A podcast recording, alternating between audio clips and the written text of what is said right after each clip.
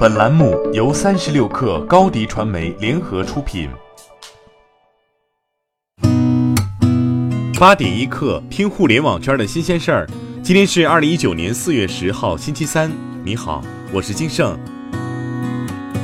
三十六氪独家获悉，阿里妈妈旗下营销产品直通车正在内测名为“销量明星”的新功能。在淘宝力推千人千面的大背景下，它将成为目前淘系内唯一一款基于非个性化流量的推广产品。直通车是阿里妈妈旗下的搜索广告业务，自2007年阿里妈妈诞生时便产生了这种广告形态。眼下，它基于即时竞价的模式进行广告分发，为推广商品获取曝光与流量，从而实现精准营销的目的。作为阿里巴巴集团的营销中台，阿里妈妈是阿里集团最重要的收入贡献者。直通车在阿里妈妈内部也是最主要的收入来源。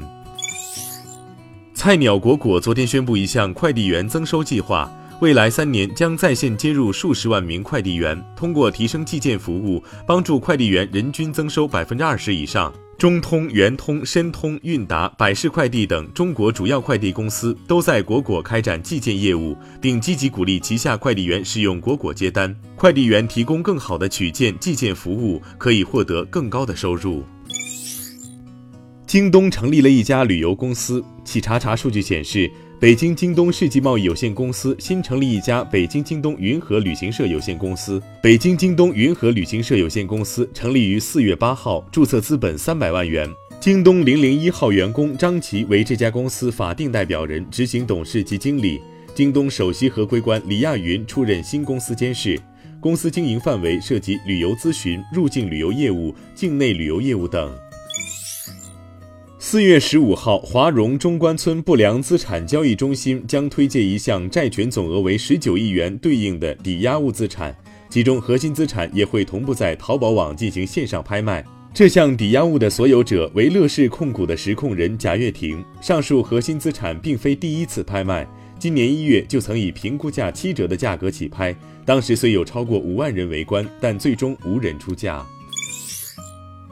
针对北京地区单车涨价一事，哈罗出行方面表示，首先，共享单车行业涨价是行业成熟的一种趋势，从跑马圈地到精耕细作的转变。哈罗方面表示，此外，我们这次提到的调价并非单纯的涨价概念，我们对单车实行了差异化定价的策略，比如我们的校园车、学生这个群体，作为企业，我们觉得应当给予学生补贴，他们的价格应该会比普通的价格更低等。